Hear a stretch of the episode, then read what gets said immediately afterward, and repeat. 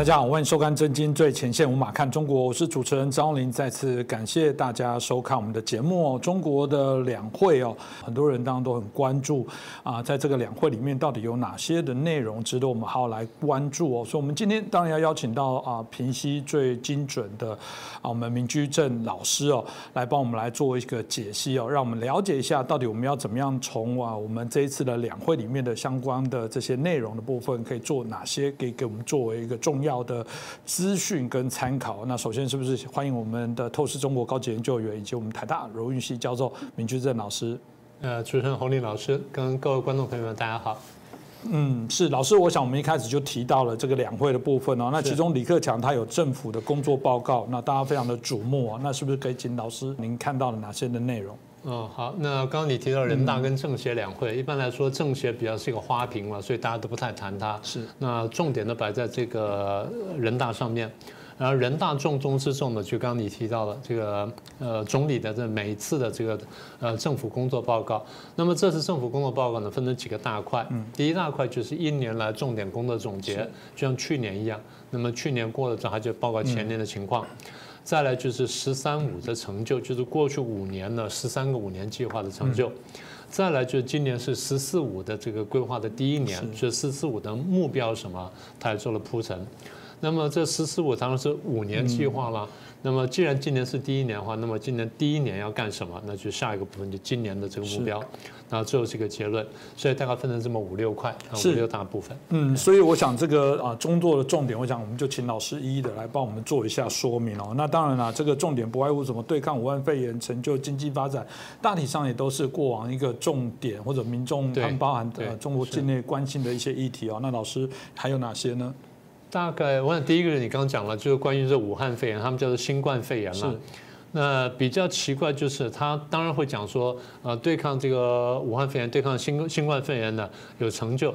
可你仔细看呢，他第第一，他篇幅并不长。嗯。照理说这么大一件事情，在全世界搞了这个，呃，几千万人这个染疫，然后在这个又死了多少百万人，中国大陆你如果说。真的按照他讲的一样，全部不到十万人染疫，那死亡不过是几千人，那不过是美国的几分之几，美国已经死掉在五十万人了，他应该是大书特书，这了不得的事情啊！就第一呢，他篇幅非常短；第二，语言非常抽象而空洞。嗯，什么叫抽象而空洞呢？基本上没有数字。是，美国如果要出来做这个报告，他必须报告什么？我们染疫多少人？然后那个这个最后呢，呃，死亡多少人？然后相关的我们猜测案例多少？然后这当中轻症、重症什么等等，恢复情况什么等等。最重要就是你中共如果真的这么本事，全治愈了这么多人，你要报告治愈情况啊。嗯。你怎么治愈的？用什么办法治愈的？那给别的国家要些参考啊。然后我们在一般的工位的做法啊。治愈之后你要追踪，是他有没有后面的变化？比如说，呃，什么日本就报告说啊，他记忆什么丧失啦，或者说什么空间的这判断呢，这个弱化啦，啊，或者甚至等等啦，或者说这个什么呃很简单事情都做不了等等，也就是他的生活的自理能力呢受影响。这些你要讲啊，哎，我们在这边都完全没看到。可令人惊讶就是，你说政府工作报告，你少好歹提一下数字都没有。那你如果说他现在不是大量出口疫苗吗？各各国都都买了很多疫苗，他应该告诉大家说，我疫苗多厉害，我发展出了什么国什么国药一号、国药二什么等等，然后多厉害多，卖到哪一国哪一国哪一国，帮助了哪一国哪一国那多少事情？嗯，没有讲。很抽象的空洞啊！我们战胜了，我们在这个呃习主席领导之下，我们战胜什么？大家团结团结一心什么等等。嗯，你会觉得说这后面问题太多太多了，他都没有讲。好，这是第一个。第二，他当然讲说，呃，经济呢稳定下来了。嗯。照理说，你应该大书特书，就是在武汉肺炎或新冠肺炎冲击之下，这经济受到多大的影响？我们花了多大力想把稳稳定下来了？是，他就描述下我们稳定了，我们六稳六保都做到了，然后帮助中小微企业过关，什么等等。啊，这第二点。嗯。第三点呢，当然我们猜得到，就是哎，就业稳定了。我们不是讲说这些冲击冲击民生是什么啊？就业稳定了。然后当然不忘记提到说这个消除贫困的问题，像我们讲说这个扶贫的问题。再一个部分呢，就谈到大国外交，可是这跟一般的国情报告不一样。国情报告谈大国外交或谈国家外交呢，通常会相当篇幅，它也是很简短，也是啊，我们外交很成功什么的就过去了。嗯，然后最后比较有趣就是有一段叫做呃困难与挑战啊，这个地方倒算是讲的老实，所以就这么几个部分呢，整个读下去你看的结构呢，你会觉得说很惊讶，是说这跟。你想象中的，或者他应该真正触及到的问题呢？很多他好像没有碰到。是这个理理论上，过往中共很喜欢大外宣，一定是刚刚老师讲的大说特说，疫苗多厉害，治愈多少人。我觉得啊，有一句话叫做“这个说了一个谎，要花更多时间圆其他的谎”。我觉得他干脆不要给数字了。常可能看到老师节目这样在讲，我宁可不给数字，给了数字，到时候人家说怎么可能只有几万？光哪个省就多少万？到时候他又很麻烦。所以，当然回到呃困境跟挑战的部分，这刚老师讲的，导师还蛮诚实，愿意面对自己的不足哦。那到李克强谈的这个困境挑战是哪些呢？呃，当然他他是老师，他是把问题点出来了，但是。坦白说，基本上没有申没有申论，他列了十几个题目哈，我我一刻跟大家说一下。第一个，呃，这个肺炎呢仍然在全球蔓延。嗯。第二呢，所以国际情势不稳定跟不确定因素增多。那么这个话呢，在别的地方出现，尤其是后来习近平特别讲这个话，就不稳定、不确定因素多，所以要准备打仗。他倒就呼应了一下，但是没有去申论。但这个地方主要是给习近平跟给军方去讲。好的，第二点，第三呢，所以导致世界经济形势复杂严峻。嗯，中共讲这话意思就是说呢，复杂严峻，表示说对他形成了挑战了。但他又没有说，他就告诉说啊，这个很情况很严重。那为什么很严重呢？我们过去讲过，我们把它连起来说。中国大陆的经济跟世界各主要经济相经济体相比起来，有一个特色，它对外贸的依赖比重比较高，这在大国当中比较少见。它对外贸的依赖呢，大概到百分之二十到三十之间。当然前一阵说啊，降到百分之三，从六十几降到百分之三十一，看起来是很大的成就。那么后来当又说又再减少一点点，那么现在大概具体数字就是二十五到三十一之间，大概这样子，这个数字依然非常高，也就是中国大陆每赚一百块钱，大概四四分之一呢是靠外贸来的。那么也就是说，国际的政治、经济跟公共卫生情况不稳定的话，那么别的国家贸易不畅旺的话呢，他就没办法给他进行贸易。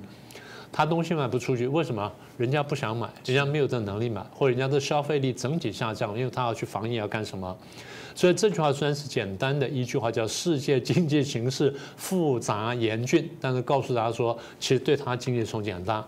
好，那然后再来第四，国内疫情防控有薄弱环节啊，这话讲的很客气。我们看到这边又报那边报，然后再来经济恢复基础不牢固。再来是居民消费受到制约，投资增长后劲不足，中小微企业跟个体户困难多，然后稳就业压力大。嗯，所以这些你可以看到，虽然我们分成多点呢，其实基本上呢，就是从武汉肺炎冲击所产生的，冲击到自己，冲击到全球的冲击到联动关系。好，这前面大概一半。后面讲说创新能力不足啦，财政收支困难啦，生态环保还不不做的不好啦，民生领域还有不足啦，然后政府工作不足呢，他特别强调说官僚主义程度啊，官僚主义不同程度的存在，嗯，这就要成老实的话，然后这个很多干部呢不担当不作为情况还存在，最后他说一些领域的腐败问题仍有发生。前阵子不是才抓了几个大贪官吗？赖小民什么等等，有的枪毙了吗？所以，所以我说他是老实，但是也是一样，用很简单、不用比较抽象的话语呢，一句话就带过了很多的问题。但他至少是把一些问题摊出来给大家看了。是，当然另外一个部分就是大家好奇“十三五”，毕竟过去做的成果，应该很喜欢敲锣打鼓。到底李克强怎么来界定“十三五”的整个计划最后的一些发展的状况？呃，当然，就像我们说的，因为他们是采取五年计划嘛，就每五年一次，每五年推动一个规划。我们不是说国家经济不应该规划，因为经济到现在非常复杂，国家的这种经济政策也好，或者说这个财政政策也好，呃，或者说补助政策也好呢，它必须有一些一些瞄准的方向，就是譬如说现在如果说以中国大陆呢，他还去什么把钱投入什么制造阳伞工业了或皮鞋工业，那当然就不恰当了嘛。所以以他来说，现在既然是高科技比较重要，农业比较重要，粮食比较重要的话，他钱就应该往这边走。所以他就应该告诉我们说，他钱投下去之后，然后在过去五年当中得到什么成果。他当然有一段话，但整体来说呢，我先问你啊，你看过这个报告没有？这部分嗯好，那你是有谱的了。你原来认为？他在写“十三五”的成就的时候，你用他篇幅应该有多大？你觉得？当然要非常大啊！因为我我这就是我说书的嘛。因为未来的愿景还没做，我当然要已经做过东西好好讲一下。对，好。他这个报告是一万六千多字，这地方少说应该是三分之一到四分之一，对不对？是三分之一就五千多字，四分之一就四千多字。那这地方呢，我算了一下，不到一千字。这个不是就可以想象，你写了一个企划书哦，然后到年底结案了，你一定要大书特书说，你看你给我这些钱做这些事情，我有什么多好的成就，就一千个字就结案了，搞不好贴两张照片，这不不到一千字啊，这不到一千 字，这个可能有点偷懒的嫌疑哦。老师怎么回事？要么就偷懒，要么就是成绩真的不够。嗯，他不能说太多，因为言多必失，说多了就被大家挑到毛病了。好，我们看他说了什么。他说：“过去五年，我们的经济社会发展取得了新的历史性成就。中共哪一年没有取得新的历史性成就？好空洞哦！啊，是这样。然后经济运行整体平稳，然后经济结构优化，国内生产总总值从不到七十万亿元增加到超过一百万亿元。嗯。”那坦白说，如果这数字是真实可靠的话，这成绩还算不错，也是增长多少呢？大概百分之四十以上。嗯，啊，对不对？你这样粗算一下。对。然后创新型的这个国家建设成果丰硕，他举了几个具体例子啊，载人航天啊，我们叫航空，探月工程、深海工程、超级计算机、量子信息，这是列出了几个四五个比较重大的东西。我们的确看到是有突破，没有错，这都是事实。它重要推进了。再来讲的比较多的是脱贫攻坚啊，就我们讲说它脱消除了这个贫困什么等等，帮助九千九百万人脱贫啦，然后多少多个县呐，多少个村呐，什么等等，那一路排下来。可是我们上次特别强调，它这个脱贫呢是脱离绝对贫困。什么叫绝对贫困呢？联合国标准是一块每人每天赚一块钱美元。就差不多二十八到三十块台币，一人一天赚二十八到三十块台币以下叫绝对贫困。中共说这个标准呢，那对我们中国不适用，我们中国是零点七，所以换句话说，大概每人每天赚大概差不多十八块到二十块几块钱的新台币啊，叫做绝对贫困。大家想想看到 seven 打工一个小时多少钱？都一百多块，一百多块。大家现在听懂了吗？啊，这样这样对比，大家明白了。当然，就是说台湾到底是世界上算是比较前前三四十名的经济体，你跟大陆上比呢，当然是不太公平。我常常就讲说，如果当年中国不是走共产主义，走的是三民主义，你看今天有多大差距？那今天他告诉你说，我有重大成就，然后呢，这个区域性整体贫困得到解决，然后就消除绝对贫困的艰巨任务。中共执政七十年才勉强达到我们几十年前的水平，现在拿出来这样讲，你说好意思不好意思？所以。花了这么多东西，搞了这么多计划，弄了半天，搞了五年，他用大概不到一千字告诉你说我做成这些事情。嗯，这听起来感觉很怪吧？对，听起来非常的怪，而且我我想这个要说是成就很怪，因为我们刚刚提到的，我们总是应该是现针对现有的部分的成就做一个梳理，然后去检视，接下来才有在下一个五年的新的挑战。那看起来这个原来的基础显然都有问题，所以我当然就很好奇，如果前面都掰得这么辛苦，老师那。那十四五到底他能给大家什么愿景？再脱贫，再更高脱贫，再再再更高技术？我觉得这个我也会讲，这个以后来我来写好了，我们可以免费帮这个中共来写这个报告。呃，他十四五呢讲的也是比较抽象。他说我们要搞经济发展，这猜得到了，要创新驱动，这观念是个不错的观念，他们也经常讲这个东西，但问题是。创新不是那么简单的，因为为什么我们这样讲呢？我们不是小看这个中国大陆，我们只是讲说，因为这种经济社会，尤其是政治的结构，使得有的事情呢不容易做到。我倒不说哎，资本主义多好多好，我们知道资本主义有很大的缺点，但是我们同时看见资本主义很大的优点，就是它充分利用人的自私心理跟贪婪心理。嗯，好，那么人都自私，对不对？那共产主义想法是我要消灭自私，然后培养你的这个为公的这想法，看起来是不错。嗯，但是如果说人的私心真的还在，你又不能恰当的，我要说清楚啊，恰当的照顾到人的私心的话，你拼命去追求公的公心的部分或公众的部分，最后造成一个假东西。嗯，是不是这样？嗯，大家会造假来骗你。创新驱动为什么我特别拿出来讲这件事情呢？在别的国家，创新驱动的，第一受到专利的保护，第二呢，它是要追逐利益的。我不说追逐利益一定很好，但是刚才讲了，既然人有一定私心的话，你就必须在肯定或者承认人的私心的基础上面，然后给他一个动机，给他一个诱因。那么所谓动机诱因，就是第一刚刚讲的专利，第二呢，当这专利你拿去卖钱的时候呢，那么这钱呢归你。然后，所以 因为人的自私心理驱动，所以人会去创新，所以大家就发明各种，现在发明各种各样的 apps 啦，发明这个发明的东西，为什么？就是希望说能够创造一个能够创造钱的机会。所以创新驱动呢，看起来是推动科技的一个基础，但它的背后有一个很大的一个逻辑的这个因素，而这逻辑因素呢，基本上还是人性。好。所以他讲说，在第三个部分要要建立强大的国内市场，就是前面我们讲的内循环。那这个地方他倒没有特别讲内循环，他没有讲说国内国外双，没有大肆鼓吹说国内国外双循环，他是轻轻讲了一下，特别讲了强大国内市场，就跟我们前面讲的相呼应了。如果我们前面说的世界经济形势更加困难复杂，这就呼应到这里说，因为世界经济形势复杂。所以，我们对外贸的依赖必须降低，对外贸依赖降低，必须强大国内市场。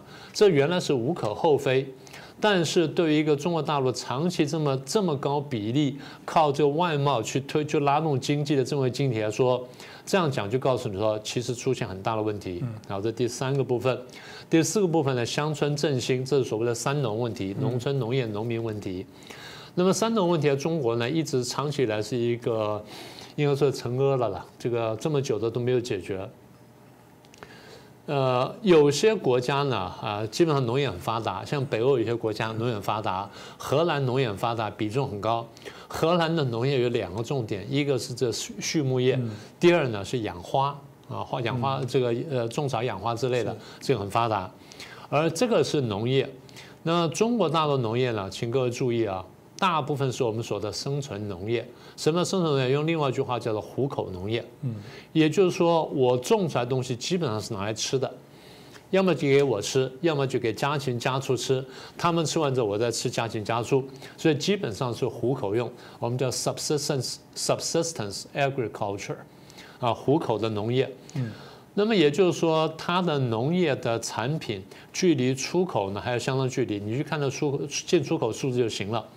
它不是没有出口，当然有出口。也就是说，当它国际价格相对价差划算的，它会出口；那么价差划算的，它就买进来。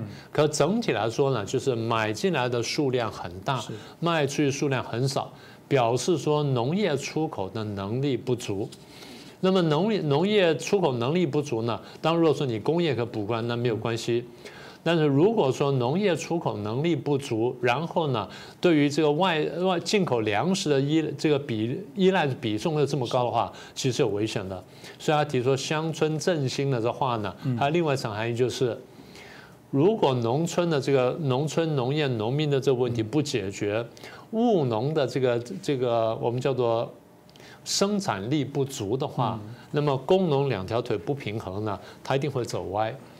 呃，所以今天我们看到说，他们看到问题所在，但是我们一直强调说，为什么看见问题所在而解决不了呢？基本上跟他的政治体制有关系。他如果政治上采取一党专政，然后经济上还在搞搞这套计划经济的话，那么迟早呢会翻车，所以他先看到问题呢，但不一定能解决。嗯，在第五个部分强调改革开放，这就空话了哈。是。所以这些东西你可以看到，就是他把这点点出来之后呢，但是同样的篇幅比较短。照理说，当然他前面有个“十四五”规划什么写的很长了，可是我们觉得奇怪，就是“十四五”规划那么长的一个东西里面呢，有些重点呢没有摘在这里。整个说法呢，比当时我们看“十四五”规划那个那个整个报告来说呢，比较抽象、比较保守，少了很多东西。所以这点让我们很惊讶。照理说呢，这么重要的事情呢，也应该把那重点摘出来，摘得很好。所以我们在想说，我们将来还是仔细观察呢。他拿掉了部分是不是表示说那地方将来可能要有所收缩？是收缩原因呢？我们猜是两个。一个就是国家财政力量不够，嗯，第二就是他们发现了他的科技实力推不到这一步，所以这两者呢有所收缩。那这点呢可能还有待观察。嗯，这个当然也是值得大家来观察一下。当然接着的部分，大家都会说，那今年马上立即的不谈过去的，不敢谈过去，然后对未来的部分也是很保守，总是今年立即的马上的遇到的状况会比较清楚吧？对，呃，这点倒是。清楚的很，他列了二十几项，大概二十五六项。嗯，那我不能全都说了，我就把特别值得谈的呢提出来，提提出来跟大家报告一下。第一个是 GDP 的目标，这大家非常关切的。大家不知道记不记得去年的报告当中没有提 GDP 目标？嗯，因为不是武汉肺炎嘛，然后情况严重，他们对未来没有底，所以不敢说数字。嗯，就年底的时候告诉我们说成长二点三八。是。全世界都不相信啊！的台湾有一些不明就里人相信了，然后二点三八，台湾是二点八、二点九嘛，就几十年第一次比大陆高啊，非常罕见。但他说六趴，当他说六趴的时候，全世界很多国家是不相信的，很多这些重要的经济组织什么的也都说说这数字不太可能。我们看他怎么说的，不，反正他说了。那第二个，第三个值得谈的呢，就是所有制的问题。大陆有国企、民企跟外企啊，是分别的贡献都不一样。那么在这个当中呢，花一些篇幅谈一样东西，混合所有制，就是我们过去讲的呢，把私营企业收过来，然后国家把它吃掉，然后来运作。如果说混合所有制可以做成功的话，过去几十年改革根本就改错了。你很早就应该搞混合所有制，你就不应该放放手搞民企。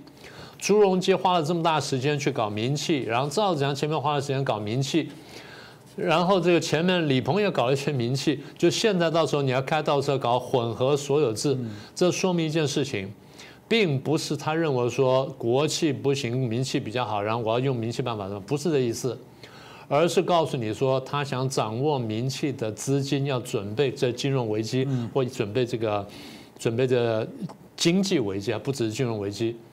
他虽然去很漂亮，叫做混合所有制，他是不想重复五零年代讲的叫公私合营。过去我记得我好像跟洪林兄谈过这点，我说我当面访问过大陆的一些商人，就真的是名气商人。我说你们怎么看这问题？他们说这就是第二次的公私合营，他就要吃我们，共产党要吃我们了。讲这句话是两三年前的事情，那现在呢，他提这个事情呢，其实我们看到去年一年的发展呢，这步调越来越快。步调越来越快呢，不只是说他想走回共产主义集权，真正的推这个打击他力量呢，在于说国际经济形势跟国内经济形势的不可靠，所谓不稳定性，所以他往这边走。再来讲说优化产业供应链，去年一年呢，他吃了很大的苦头了吧，对不对？那时候我大概从二零一七年的下半年，我们开始预测，我们说。呃，这些外企呢，或合资企业呢，会大量的离开大陆。当时大家不相信，我们说几个原因：第一，大陆大陆的这个成本增高了；第二呢，这个后来一八年的时候，贸易战开打之后，我们说会加速这个这个趋势，也就外企离开越来越多。大陆网民怎么说？厉害了，我的国，我把谁打跑了？我把谁打跑？我把谁打跑了？当时我们说，你要看见问题的核心，这不是民族主义的问题，这是你的。你这个经济体的吸引力不够了，人家离开你了，离开之后会带来两个负面结果：第一，你的 GDP 会下滑；第二呢，你的整个这个失业率会上升。大家当时不相信，我们说二零一七年到二零一八讲的话，现在发现了。所以他说优化产业供应链，比方说这么多这些产业都离开大陆之后呢，它的产业会断裂的。嗯，它产业会断裂的。我们还不说晶片呢，是就光说整个整体生产产业来说，它会断裂。所以优化产业供应链，它是这个意思。嗯，扩大消费就是说内循环的这个部分了。巩固脱贫，什么叫巩固脱贫？有可能返贫。也就是现在是脱贫了，为什么？现在国家出大力气帮你，然后你脱贫了，宣传上的好看了。可只要国家不再补贴，或国家补贴减少一点点，你可能又返贫了，你又回去又回到绝对贫困，所以它要巩固脱贫。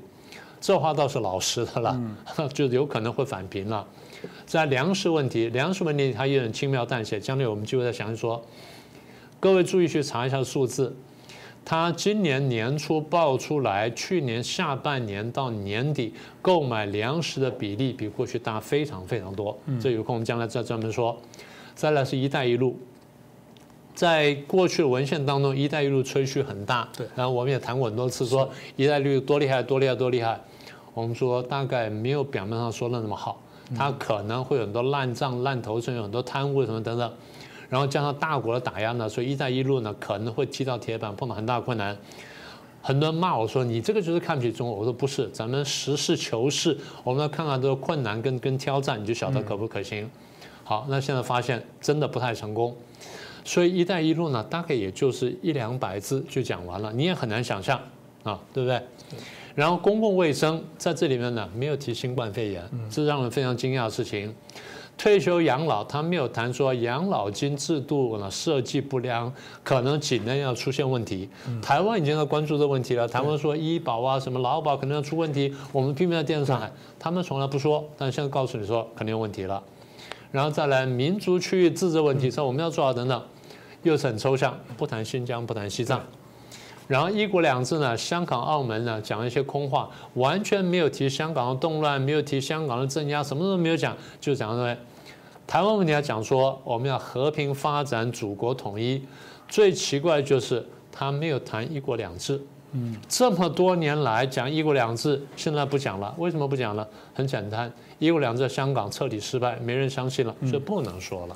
是，当然这份工作报告，如果老师看了之后，你有没有什么对于我们政府的这个呃，包含就是整体的看法，有什么呃呃这个建议啊？我想不管是我们政府啊，台湾的政府，或者我想许多在关心中国相对应发展，甚至我我想搞不好一些企业都把老师这一集当做是一个还蛮重要精辟的一个分析哦，让大家了解整个啊趋势的一个发展。那老师，你整体这样看完有什么样的？一些呃感想呢？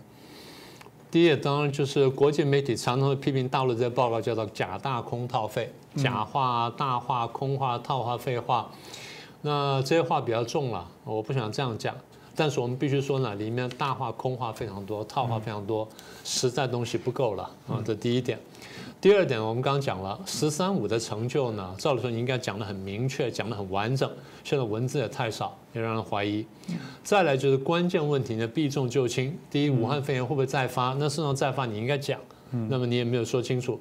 第二呢，现在的工业发展跟商业发展很大程度靠靠高科技。高科技呢，简单说有一个核心问题，就半半导体跟晶片的问题。大陆叫芯片。他们过去搞了那全民炼芯嘛，不是刚像大炼钢铁一样，武汉红星什么吹得一塌糊涂嘛，紫光集团吹一塌糊涂嘛，现在垮掉了，为什么一字不提？再来失业问题，呃，八九百万的这些新的毕业生到底就业情况如何？你有没有去讲？嗯。再来经济成长数据的可靠性，这六趴是怎么算出来的？有没有说清楚？还有我们刚提到的粮食问题、民营企业问题什么等等，然后巩固脱贫问题，这东西呢都没有说清楚。那再来两个，一个是香港问题，然后讲说，他还表面还讲说香港一国两制怎么样怎么样，还说要巩固，那这话真的是胡说了啦！一国两制被你完成一国一制，然后被玩得更惨，将来到了怎么走，你要不有个明确交代。最后就是你的战狼外交，全世界碰到这么大的困难，你基本上只字不提。当然你可以说这不说李克强的这个领域。但是作为一个政府的第呃，是作为党国的第二号领导人，是你必须要谈一下这个问题。这东西不是说完全摆在行情报告里面才能讲的。所以作为总理来说，这些问题不谈呢，那另外大家猜的就是他的权力是不是被缩减了？这大家的另外重重大的怀疑。是，也有可能也因为这样子，他很多想要说的话，也许也因为这样子，并没有办法很完整的去做一些揭露了。所以我想啊，今天我们这节目就很快速的带来啊，秦明老师哦，很精辟的告诉大家中国两会到底要怎么样来做看待。那特别讲，我觉得这也可以作为所有这个呃台湾的政治人物，甚至我觉得国外的政治人物，还有所有关心中国议题发展的朋友，你必须要了解的内容。我都觉得每次啊，透过老师的这些精辟的分析哦，大家可以利用这个啊，我们短短的这个三十多分钟的时间，就可以了解啊整个两会的全貌，一定是非常物超所值哦。当然也呃期待啊大家把这些内容可以帮我们协助转传给更多的朋友啊，了解这些内容，因为里面其实有些东西真的应该可以再做进一步。老师刚刚提到去做分析哦，比方说呃过去中国企业最被诟病的部分就是它呃透过国营的这种呃背景，然后事实上外面又是一个民营企业，大肆的进军各国去收购，大家就认为这是一个贸易不公的部分。哎，他现在又搞这个国民和，这是不是坐实了？你又不是国际上会更倒霉，或者是这标本标准的就是赚钱归国，然后赔钱归民，这这到底在搞什么鬼？我我觉得如果你仔细再细看，真的可以看老师刚刚提到那几个面相。所以我们希望通过这一集，我可以让大家更了解。但我们也会持续来做关注，也麻烦大家帮我们的节目啊做更多的转传，然后让更多的朋友来了解。啊，再次感谢明居珍老师，也感谢大家的收看。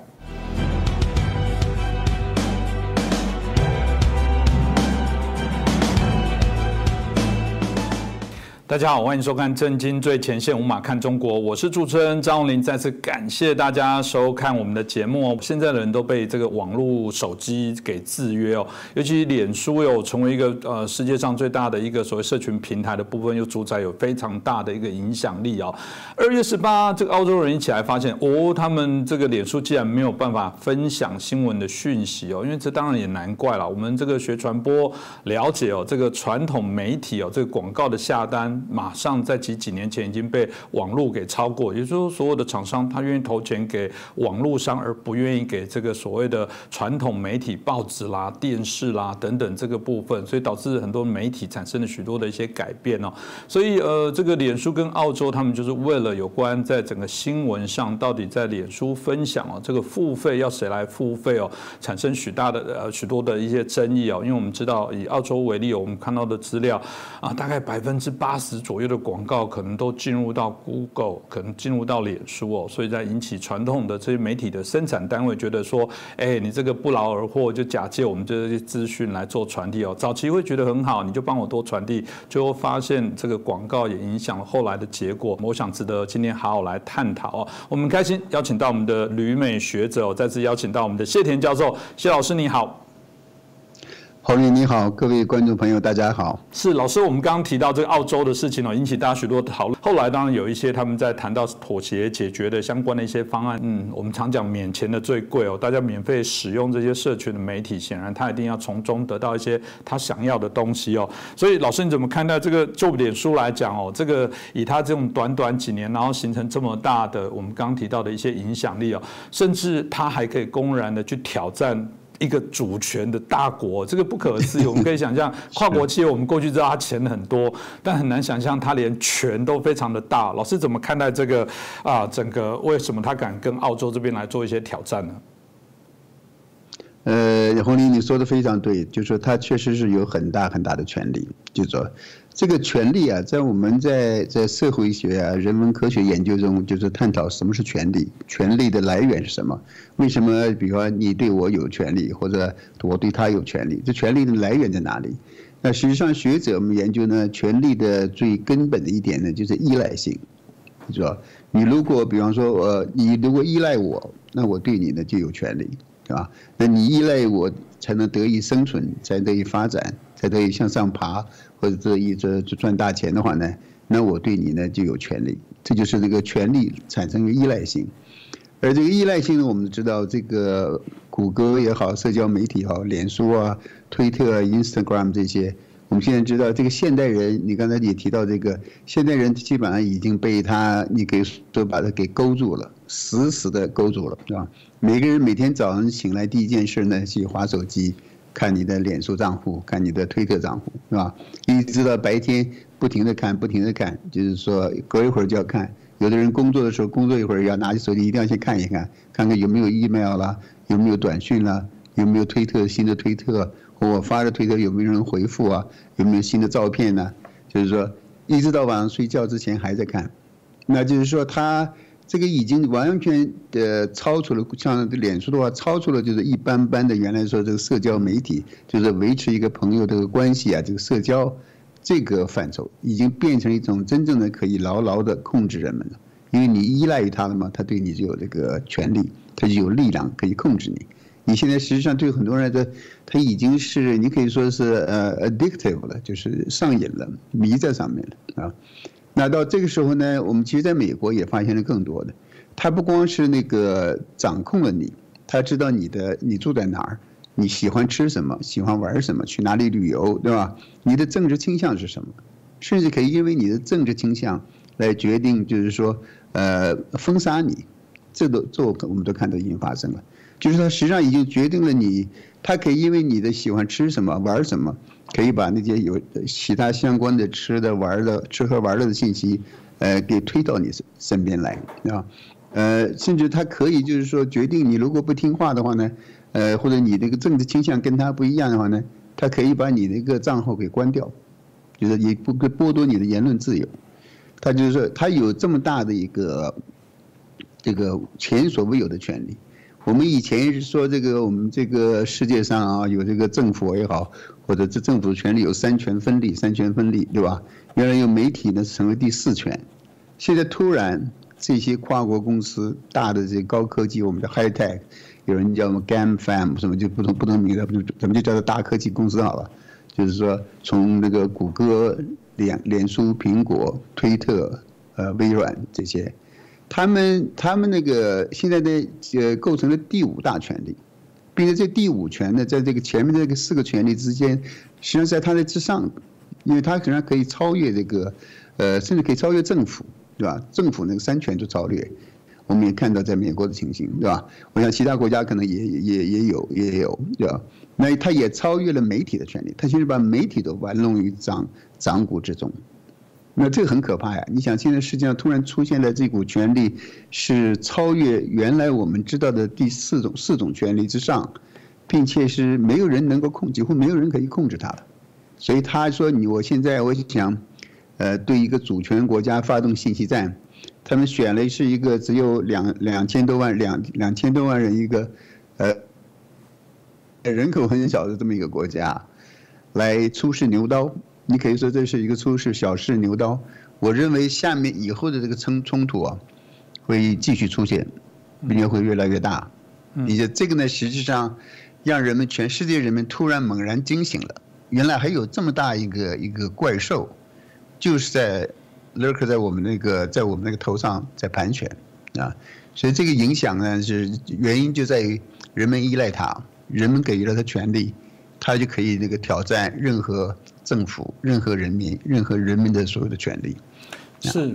嗯，听老师这样讲，当然就像我觉得台湾的便利商店，如果来台湾的人一定都对于它非常的觉得就是呃印象深刻哇，这个光某一这个单一家都可以到五六千家店哦，但通路就是王道。早期这个是他们要拜托你产品上架，有一天他突然发现大家依赖了这个超商的时候，超商就开始主宰说，哎，你要付上架费，你如果不付的话，我就把你从很好的位置放到最低的那一层，那个人都懒得蹲下去。他那你看。当然，这个部分是商业的部分，很单纯。但一旦有一些公益的，比方说他决定哪个媒体上或不上，其实我们现在看起来就面临到老师刚刚提到，这是一个第五权，它可以决定甚至操纵，甚至影响你们的选举。我想在这次美国大选很鲜明的部分，就看到这个样的例子哦。当然，西方国家特别呃这个民主深化的这个比较早的这些国家，通常对这样东西当然都是比较早有一些警觉，包含欧盟，包含澳洲。澳洲他们也因为这样。定了一个新闻这个啊媒体的议价法，哇，这个法案定了之后，当然引起这个这些团这些公司的一些反弹了。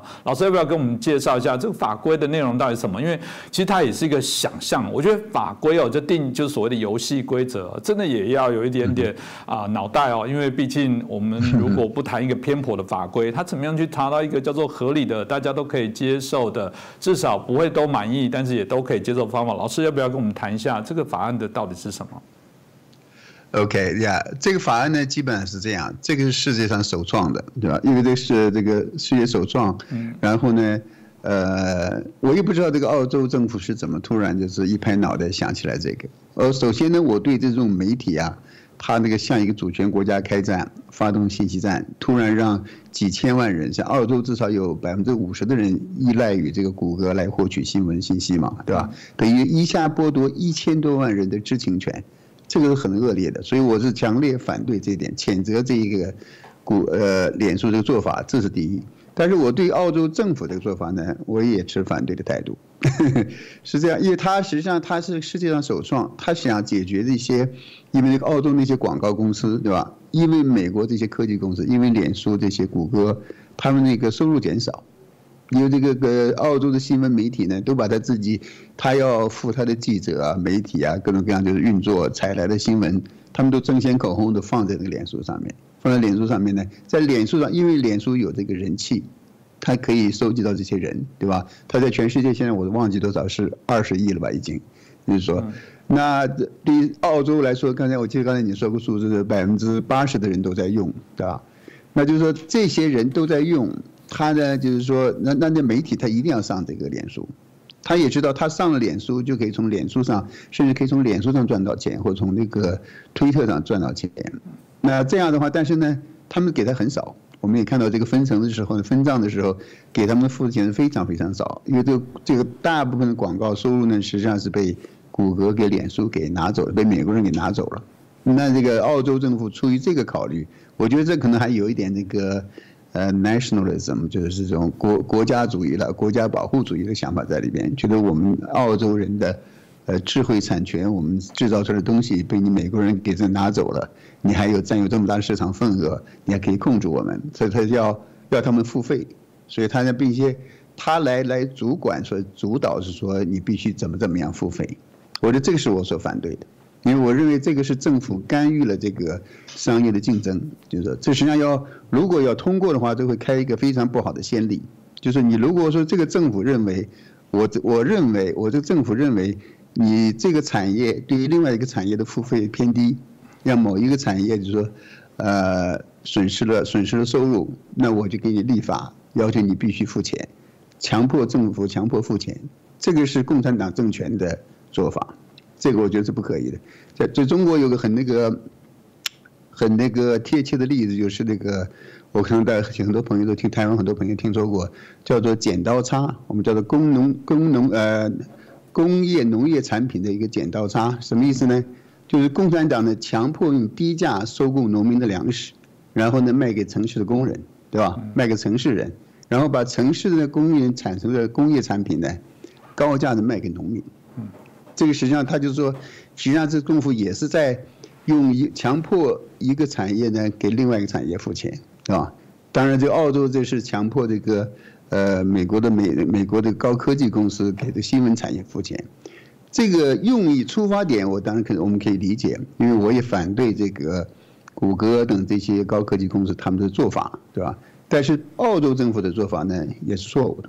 我认为这个不应该，他们应该另外考虑其他的方法。啊，我待会我们可以谈到，我说怎么去解决这个问题，就是说，呃，因为它有垄断，这个谷歌这些脸书这些公司。他们有垄断，有市场，有控制。那我们应该做的是去打破这些垄断。当然这个很难，对吧？但是你不能够就是说政府来说，我来决定，呃，我来决定你应该给他付什么钱，或付多少钱，或付不付钱。这个的这个 approach，这个方法啊，这是错误的。所以这些，所以这些脸书的公司，你看，澳洲政府一旦开始要搞这种立法的话呢，他马上他他抓住了一些理。我觉得他们当时他们是做法是非常恶劣的，但是他确实抓到了一些理，你被他抓住了，对吧？你是抓住的话，他才可以再敢于那样，就是说，干脆把你给全部关掉，对吧？这是因为的，我觉得这澳洲政府的这个立法呢，这个做法呢，有些鲁莽，有些那个，并且不，呃，有点有违于这个市场这个资本主义的自由竞争和那个是是商业市场的规律，我是这样看的。你怎么看见胡林先生？是，谢谢老师哦。其实当然这个部分，我记得就老师一讲，我就想起台湾早期也发生过这样的类似的案例，是指所谓的广播电台播音乐这件事情。这就是到底可不可以？那那要不要付费？还有包含我们很多的卖场哦，因为就很开心啊，就觉得放个好听的，现在最新的专辑啊，然后让员工边工作边可以听。哎，这时候人家说，哎，不行呢，你们怎么可以这样子？这个有没有公播？公播是不是要另外再做一些付费？也产生这拉拔啦。的确，如果良善的说，它只是一个在商业机制上面的运作，我觉得这都是一个新的状况、新的事件，大家重新去做一个评估哦，然后找到一个合理的。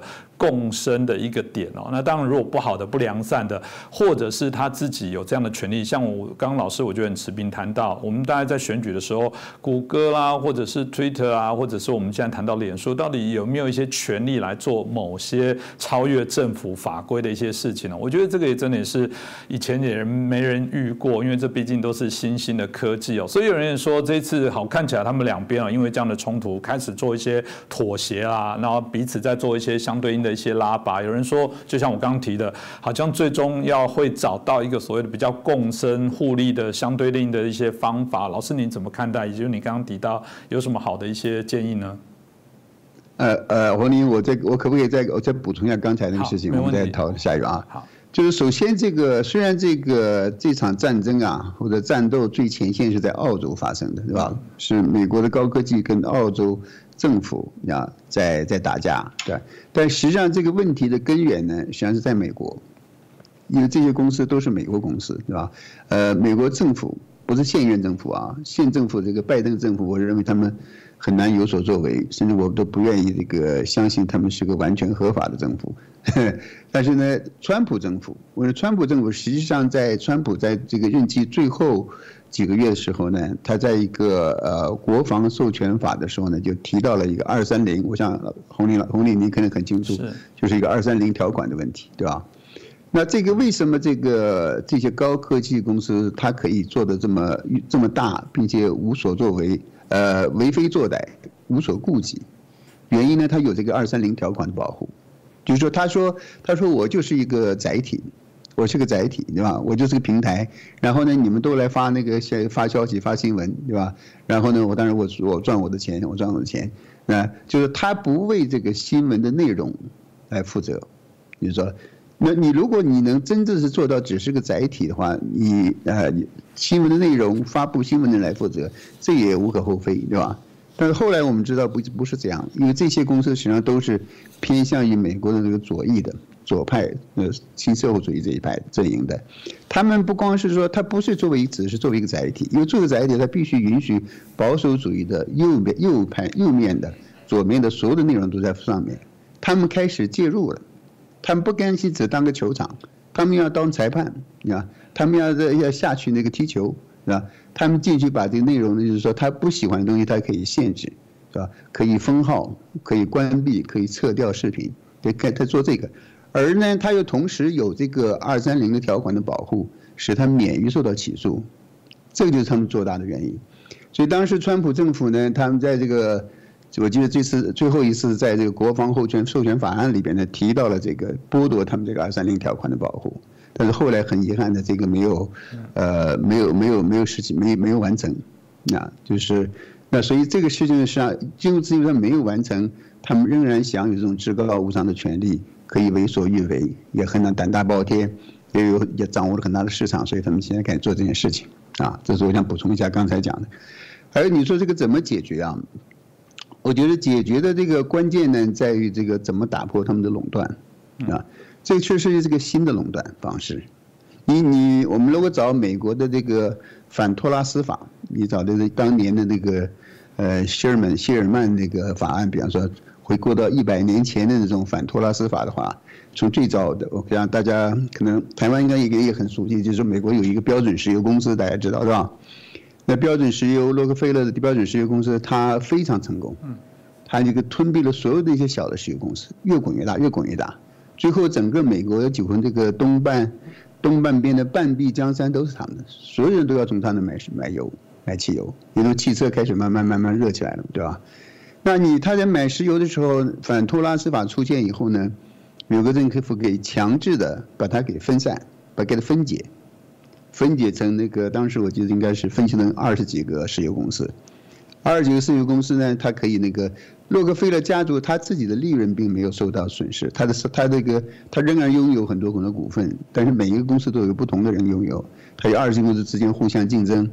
那呃，至少在我们现在的这个自由资本主义经济制度下呢，这种自由竞争对消费者是有好处的，对我们老百姓啊是有好处的。那你对这种石油、钢铁，对吧？这些甚至银行这些产业，你可以把它分解，分解以后呢，让它自由竞争，让消费者有选择，这样可以有效的就是说打破它的垄断。但是你说这个，你说这个高科技怎么办？实际上，美国政府早期那个对微软呢，就实际上已经有过这个准备，想用用反托了反垄断法来来对付微软。当时微软不是有它这个呃 Windows 呃 Operating System，就是那个叫你们叫做怎么说？视窗也运作系统，对吧？那它也是垄断性的，对吧？它有垄断性的话，但是你没办法把它给，呃，打成两个公司。嗯。打成两个公司，你你不可能再独把一个这个系统分成两半，或者是你如果再生不生产这个新的系统，那可能也没有那么多人力和物力去做。也这关键，它已经占领了一个市场。那后来美国政府实际上是没有办法，就是说它不能说把微微软的。最核心的这个视窗操作系统给分成两半，但是它可以强迫它呢，就是说你不能把你那个浏览器，比如说就是 Explorer 这个，跟它来强迫的那个搭配，对吧？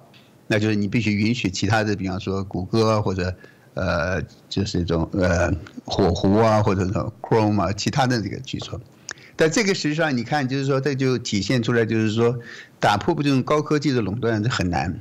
就实际上这个微呃微软的视窗系统运作系统这个垄垄断现在仍然没打破，没有打破，啊，谷歌更是这样了。你谷不是谷歌，脸书你看看，我脸书有个账号，我就五千个朋友在上面，是吧？达到它的上限。我的推特上也有几一两万人在上面上。你说你现在如果打破这个这个脸书这个垄断，你把它拆成两个脸书吗？是吧？你拆成两个脸书，像我的五千个朋友。我们去哪边呢？你不能说我我说一半去一半，那我到时候我们每个人我们怎么怎么就在这两个脸书脸书甲和脸书乙上面去怎么做呢？我一今天上这个，明天上那个，还是你知道吗？这个就有这是很多这种现实上的那个困难。对推特也好，这个 Instagram 也好呢，其实都都有这个问题。那这个就是，这个就就是挑战就来了，就是我想这个也其实应该这些政府官员、反垄断官员他们也在也在思考。我想台湾的政府官员恐怕也在思考，业界也在思考这个问题，你知道它这个产品的特色啊，就是决定了它必须是这么一个垄断性的，就像谷歌对吧？谷歌搜索它就是谷歌搜索，还好我们知道现在有其他搜索。为什么谷歌在澳大利亚这件事情上，你看到谷歌先退让了是吧？我记得是不是谷歌好像先妥协了，对吧？对，原因在于它这个垄断的权利呢不那么强，因为还有什么冰啊，还有什么其他的雅虎啊，其他的也有搜索引擎，它多多少少它不能完全垄断。但是脸书这种垄断，因为你想上用的脸书这种 feature 的话呢，你只能上脸书；你想那个呃接触到你那些朋友的话呢，你只有通过脸书。那你现在这个又没有办法从这个。现有的方法呢，你不可以把它给打破，不把它解体，让他们互相竞争，那人们还要用，这这个问题就来了。嗯，所以这个要解决这个问题的话呢，我觉得这个就是要想办法。这时候台湾可能可以帮助，你看台湾这个资讯产业也很发达，对吧？资讯产业很很大发展。你刚才说的那些，呃，Seven Eleven 也好，这个 或者是小吃店也好，这个我都非常喜欢，就非常方便，呃。当然，台湾有这个 Seven Eleven，对吧？你们叫 Seven 好像是吧？那还有这个那个叫叫福什么来着？一个叫我们就便利商，呃，老实讲，便利商店啊，便利商店我们当然什么全家啦，Seven 有人全家对对对全家对，你们知道还有好几家可以竞争，对吧？就是说这这你可以保护保持这个保持它这个竞争的状态啊。那你这个台湾这个这种资讯产业业界有没有可能？在这个时候呢，发挥我们这个华人的那个智慧，想出一种方法，既打破了它这种垄断，但是呢，就是说又不能够，就说是损伤让这个损伤它这个软件的这种社交的功能，我觉得这是个挑很有挑战的性，很有很非常有挑战性的问题，是吧？但是我觉得是至少是可以去做的。实际上，我在这个在这个美国这个脸书、推特他们开始封杀川普的时候，我当时写了一篇文章，就是说怎么样这个，我记得我这个标题是就是说，呃，把这些社交媒体啊怎么做怎么做法。我当时的建议呢，这这是应该是一个月以前写的吧，一一两个月之前写的。就我觉得就是把它们变成一种公用事业，变成一种公用事业以后呢，就是把它变成这个像这个我们叫做公用事业，就 public utilities，就是说水和电呢、煤气这些东西。因为这个互联网呢，我认为把这个互联网呢，你需要把它变成一个公用事业，因为人们现在对这个互联网上网和用社交媒体这种依赖性呢。已经呃，你可以说跟这是跟水电呢、煤气啊，都都都差不多了，对吧？你你不可能那个，你现在怎么这些现代人在怎么他的生活方式上，你怎么让他离开这个，离开那个手机，离开上网呢？对不对？不管电脑上网还是手机上网，所以呢，你如果把它变成一种公众的那个公用事业，呃，当然呢，你不需要用政府来管，你可以用一种，比方像美国的那个公用事业水电的话，我们的它有一个独立的委员会，是吧？它是半官方的呀，有官方可以那个参与，但实际上是以它只只提供真正的提供一个平台，真正提供平台呢，让你这些软件也好，运作也好，变成这种公用事业，那这个时候呢，其他人就可以上去竞争。所以呢，我是我是这个，当然我这是一个初步的一个思思路了，对吧？呃，初步的思路就是说，呃，但是我觉得我们可以往这个方向努力的话呢。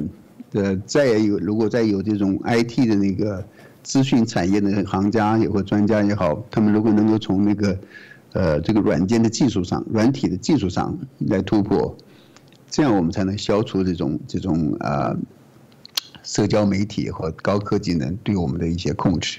它这是对我们的控制是越来越越来越深、越来越严了啊，非常可怕，非常可怕。嗯，谢谢老师哦。其实台湾当对媒体的部分呢，也经历过一个不同的一个变迁哦。从最早原来我们刚刚讲的党政部分的状况之下，台湾最早在民主运动夹杂的要这个党政军退出媒体呢，当然也立法也做了一些规范。但嗯，到底真的退吗？后来当然透过这些啊媒体政党的外围或者是有相关的一些人士，很多的企业又进入到掌握媒体，所以大家又觉得对媒体的垄断的部分，台湾过往也为了这事情甚至。上了街头游行抗议啊，一直到现在都在不断的拉拔啊，特别不会言这个中共的所谓的啊伸手，让我们有些媒体还被冠上红媒，因为觉得说这是不良善，有些背后的一些企图哦。当然，包含现在这些商业的这些所谓的第五权，看起来这种网络媒体的部分，台湾的确也重新面临这些挑战啊。那当然，这件事情在台湾内部有引起一些讨论啊。那当然，老师很客气了。老师如果说真的给台湾的一些建议哦，不管政府不管是业界，你觉得应该要怎么做会是最适当的呢？呃，就台湾可以真正的好好研究一下这个这件事情。我觉得您这个节目啊，这个节目今天做这个非常好。我们我们在探讨一个非常严肃、非常重大的问题。嗯，就像我刚才讲的，这个事情没有，我也远远没有结束。这件事情是这个，你可以说是高科技媒体对人类社会的一个挑战，是一个牛刀小试啊。下一步呢，还会有更大的那个冲突，因为那个，因为他有他他不会放松他的那个控制欲望的，对吧？他也他会继续扩大他的权利，对吧？继续扩大，继续那个，你比方说，如果下一步，比方我们人类现在开始走入自动汽车、自动驾驶汽车那种境界，对吧？然后呢，所有的汽车都跟那个互联网连在一起，我们就是物联网嘛，对不对？Internet of the the things 那个物联网。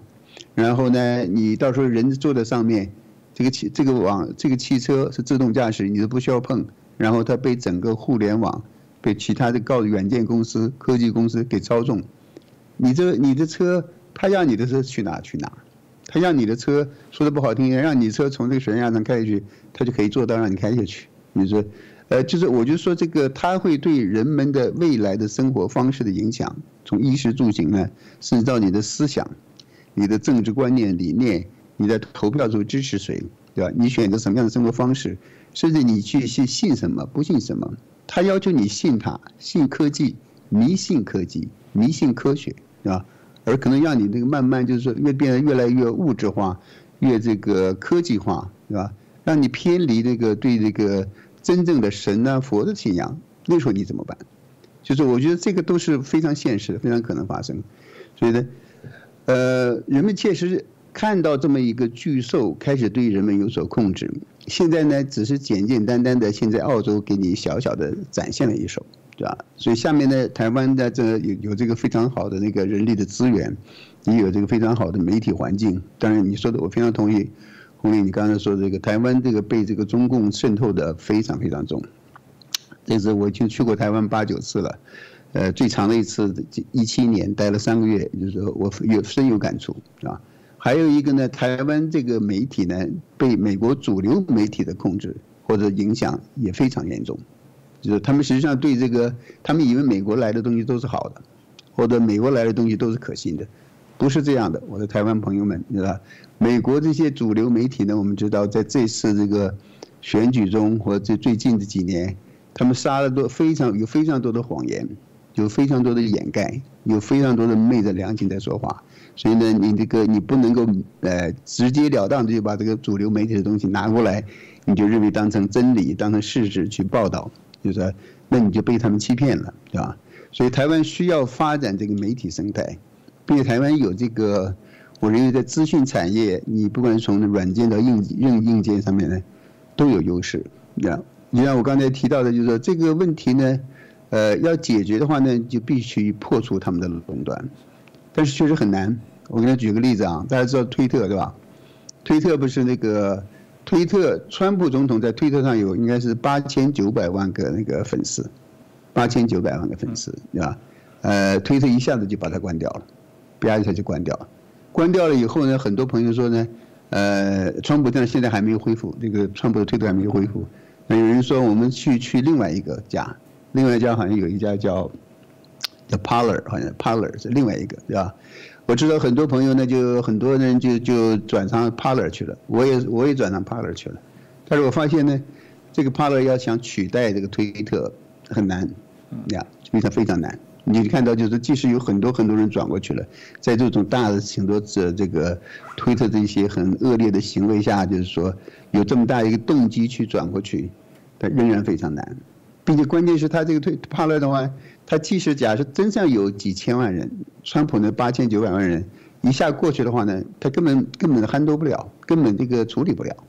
他现在别说八九八九千万人，他可能一下过去八百万人，可能他就就要瘫痪掉。呃，就说这个有一个有一个这个 first move advantage，就是先发优势了，在这里边。因为它确实已经占有了市场，就是说你从不管是 p a r 也好，其他也好，你想那个夺取这个推特或者脸书的这个竞争优势，你会很难很难的。就像脸书，我怀疑有任任何其他公司可以很快的，是有可能就把脸书这个优势给，就是从竞争的角度，就是后来居上把它把它给给夺下来，因为它已经有二十亿人在上面，是，有二十亿人在上面，你怎么把它给夺下来？他就关于他自己，他变成一个巨兽以后呢，他吸纳了很多资金，他吸纳了很多有才人才。有一个公司如果想发展一个什么东西，想跟他竞争的话呢，对他来说很简单，把你买下来，啊，把你买下来。你如果这个老板，你说这个 founder 或者创立者，你说我不卖，啊，你不卖你不卖，你可以不卖，你可以撑一下，撑一年两年，对吧？那你最后你要上市，对不对？你在上市以后。他把你的股票都给你买下来了，然后用股东大会强迫你怎么办？就是这个，他这个后面高科技后面，我认为可能还有力量。我们不管他叫的什么名字啊，有的人可能叫不同的名字，叫他你叫他沼泽也好，叫他深层政府也好，叫他什么什么家族也好，像我认为还有其他的力量，这个力量非常的庞大，这个资金也非常的庞大，所以呢，他们很容易就是把这些。呃，挑战这些公司的人呢，你可以，他就可以收买，可以封杀掉你，啊，所以这个确实是人面人类面对一个非常大的挑战。台湾如果就是说，你不管是媒体也好，这产业也好，甚至政府也好，就是说，如果大家能够从这个角度，你如果是真正的想维护这个人民呢，老百姓。